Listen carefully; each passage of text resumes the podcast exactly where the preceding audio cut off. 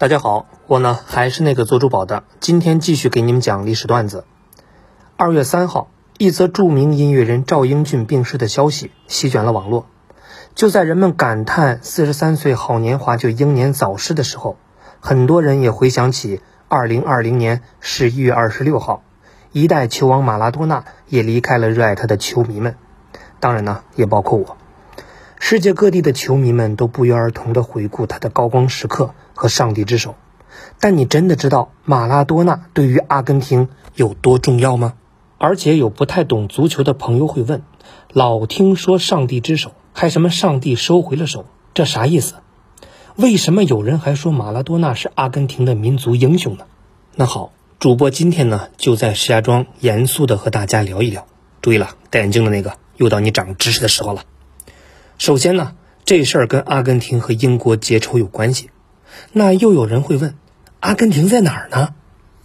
首先，这个英国的位置呢，很多人都知道，在欧洲的西北角，而英国再往西就是大西洋，阿根廷就隔着大西洋和英国是遥遥相望。具体的话呢，就是在南美洲。注意了啊，这个隔海相望后边有用。那这俩国家隔着这么远，怎么结的仇呢？这个故事呢，还得往前说。阿根廷这边呢，曾经非常有钱，资源多，地段好，牛肉、粮食、矿产丰富。当时江湖人都称它是世界粮仓和肉库，所以呢，靠出口的阿根廷富的简直是流油。可惜就跟一个男人有了钱就变坏一样，阿根廷也飘了。他开始犯了一个正常有钱人都会犯的错误，那就是盲目投资。他搞起了工业化。按说搞工业化呢没错，结果呢是他没控制好，搞砸了。而接下来，他就像一家注定要失败的创业公司一样，集齐了作死两件套：一个呢是一群罢工的基层员工，而另一边就是催生一批闹事儿的保安队长。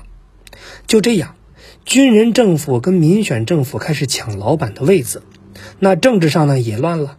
你想，老板天天换高管，人员流动就跟窜稀一样，哪个公司还能好呢？于是，这个阿根廷的经济开始从高点一路都是跌停板，把自己套牢，从土豪变成了韭菜。就这，搁谁谁能受得了呢？所以，当时阿根廷的老百姓也受不了了，那最迫切的就是经济复苏，从中解脱。那为这事儿。很多阿根廷人一直在努力，其中比较有名的就叫贝隆夫人。贝隆夫人呢是阿根廷的第一夫人，她为了救经济搞了很多政策，可以说是大家的希望，但最后呢还是失败了。你可能最熟悉的是阿根廷输球的时候经常唱一首歌。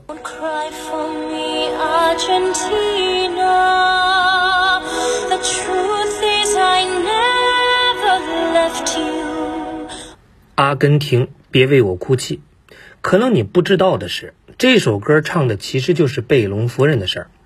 但是阿根廷这么努力，国母都出手了，经济呢还是不行，反而迎来更严重的通货膨胀。你说这个经济差，国家又乱成一锅粥，可怎么弄？那有高人就提出来转移矛盾呢。可问题是怎么转呢？哎。阿根廷旁边呢有一个岛群叫马岛，明明就在自己眼巴前，却被英国占着。这个阿根廷人是越想越憋屈，来人呢，给我上岛，把英国国旗给我薅了。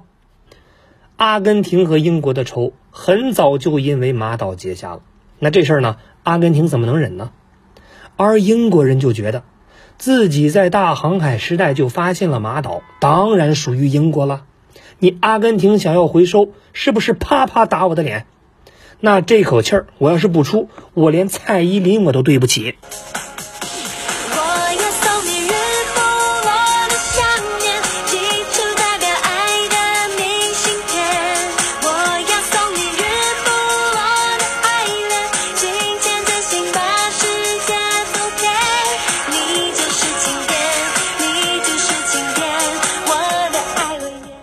于是，当时的这个英国首相铁娘子撒切尔夫人撸起了袖子干他。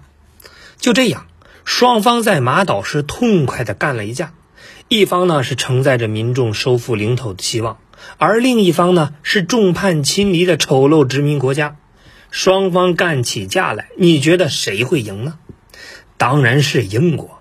这个呢，连阿根廷都没想到，毕竟啊，隔着一个大西洋啊。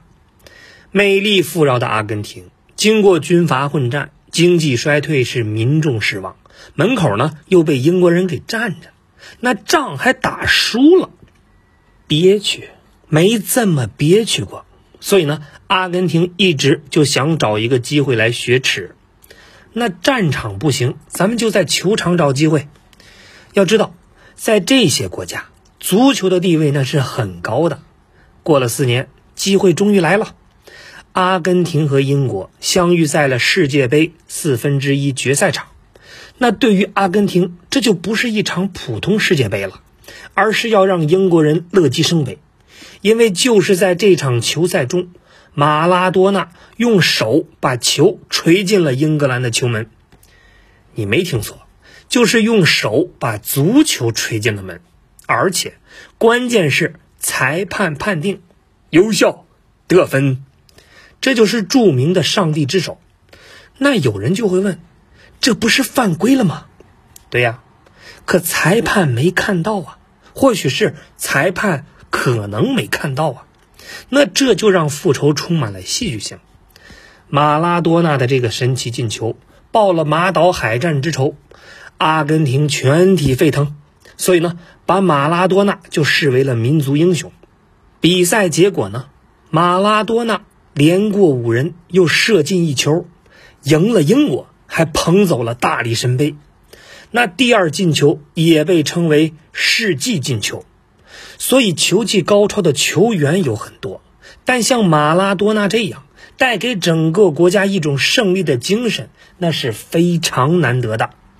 所以各位现在知道马拉多纳对于阿根廷有多重要了吧？黑曼巴缠绕之上，黑豹静卧树下。